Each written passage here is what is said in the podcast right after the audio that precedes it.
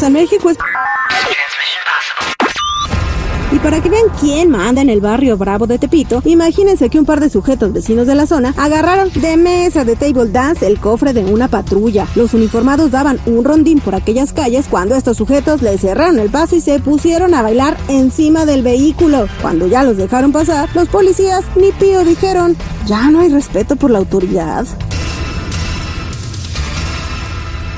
Qué susto se llevaron los usuarios de la línea 3 del metro de la Ciudad de México. De nueva cuenta, uno de los convoyes de ese transporte se detuvo súbitamente provocando la preocupación de todos los presentes. Y es que cuando no es una falla, es una explosión o cualquier otro defecto del servicio. Sin embargo, esta vez, el corte de la electricidad se debió a que un chistosito lanzó un muñeco de peluche a las vías del metro. Mmm, ¿no les digo?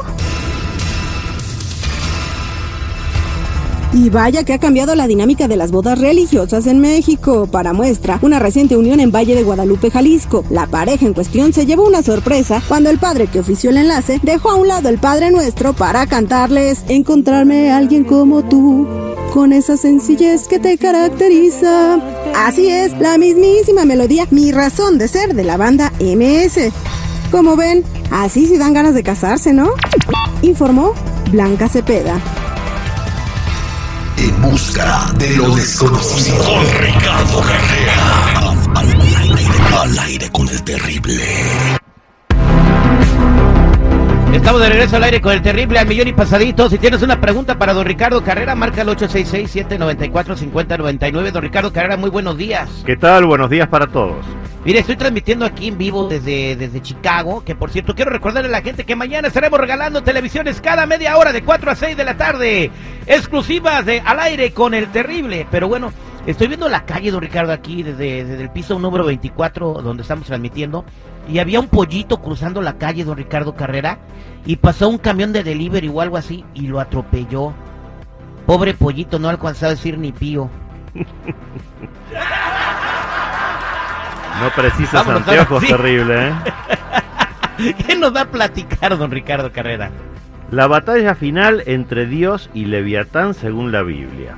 La Biblia nos habla de este enfrentamiento final entre Dios y Leviatán en el libro de Isaías, capítulo 27, versículo primero, en el que dice textualmente, liberación y regreso de Israel. En aquel día Jehová castigará con su espada dura, grande y fuerte a Leviatán, serpiente veloz, y a Leviatán, serpiente tortuosa, y matará al dragón que está en el mar. Nos asombra la idea de que Dios necesite usar una espada, pero Cristo ya había usado una cuando se le apareció a Josué en Teofanía Josué 5.1 y finalmente el apóstol Pablo nos revela en Efesios 6.17 y en Hebreos 4.12 que esta espada es sólo simbólica y que representa la palabra de Dios. O sea, con solo nombrar a Leviatán, Dios va a acabar con él. Esa es una excelente representación de que la verdad siempre le gana a cualquier fuerza bruta. Por eso es tan importante decir la verdad y ser siempre honestos, decir lo que pensamos y hacer lo que decimos, terrible. Exactamente, entonces, eh, ¿esa batalla final se va a llevar a cabo en el fin de los tiempos o cómo, o qué nos puede decir? Eh, Sí, ¿Cuándo va a pasar? Eh, o sea, correcto. eh, ¿ya, ¿Ya estamos en el fin de los tiempos o todavía falta? No, no, el fin de los tiempos se está arrimando. Empezó esto cuando empe- entramos en la era de Acuario, allá por el año 2012. Es un proceso, no es una cosa instantánea. Oiga, eh, po- porque ayer el, preside- el presidente de China, Xi Jinping, eh, tuvo una llamada telefónica con Joe Biden y lo amenazó. O sea, yo nunca había visto que un presidente amenazara al otro, y menos si es de Estados Unidos. Y le dijo, ya bájenle de eh, kiwis con China y Taiwán, esa es mi bronca, ese es mi asunto, y no se metan porque se meten no se la van a acabar. O sea, no le dijo con esas palabras, pero textualmente lo que le dijo es, no jueguen con fuego porque se van a quemar. Bueno, no hay que tener tanto miedo a esas amenazas. Cuando alguien tiene un revólver y lo va a usar, nunca lo muestra primero. Cuando se muestra el revólver es porque no se está dispuesto a usarlo, sino a amedrentar. Pero Estados Unidos es Estados Unidos, no se va a dejar amedrentar por China. Bueno, pero eh, Estados Unidos con otro presidente, el de, el de ahorita deja que, bueno, ¿para qué me, ya mejor me callo, don Ricardo Carrera? Vámonos a la Falta menos, falta menos. Al 8667-945099 y vamos a contestarle a Josefina que tuvo un sueño con su papá que su papá pues ya se murió. Josefina, buenos días, ¿cómo estás? Al millón y pasadito, Terry. Te escucha don Ricardo Carrera.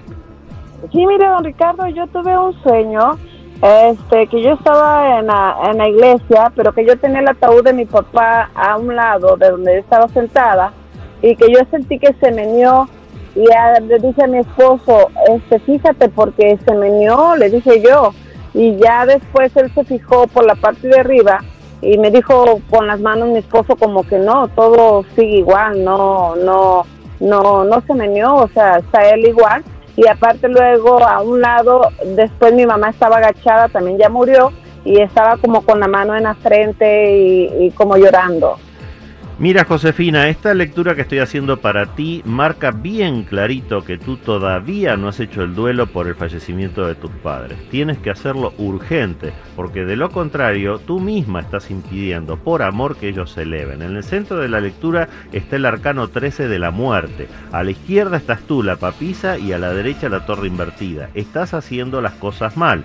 No tenemos que retener a nuestros muertos ni siquiera por amor. Así que ora por tus padres antes de ir a dormir.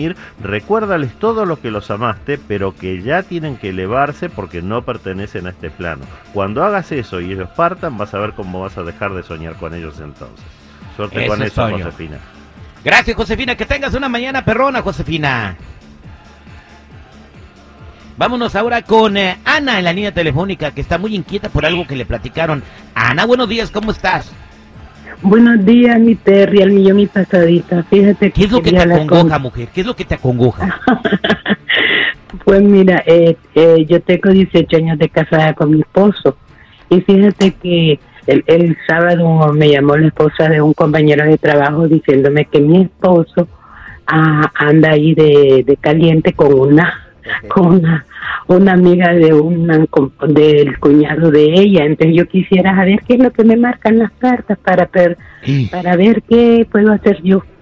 Mira qué chismosa tu cuña, tu amiga, lo que Sí, haya sido, don mira, Ricardo Y Carrera. me había, me había Sí. levantado, fíjate, me arruinó todo el sábado. Bueno, es un conflicto muy grande cuando uno ve algo que no es conveniente para un amigo, si se lo dice o no se lo dice, cada uno tiene que tomar sus propias decisiones.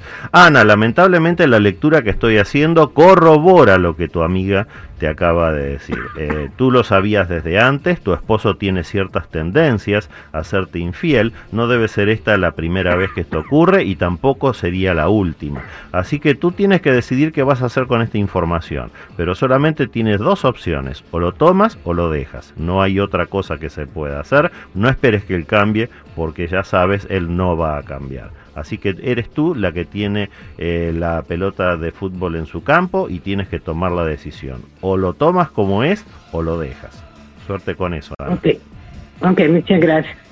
Gracias, Anita. Don Ricardo Carrera, para toda la gente que se quiera comunicar con usted, ¿cómo lo encuentran? Los que necesiten una cita en privado conmigo me ubican en el 626-554-0300. Nuevamente, 626-554-0300 o en todas las redes sociales como Metafísico Ricardo Carrera.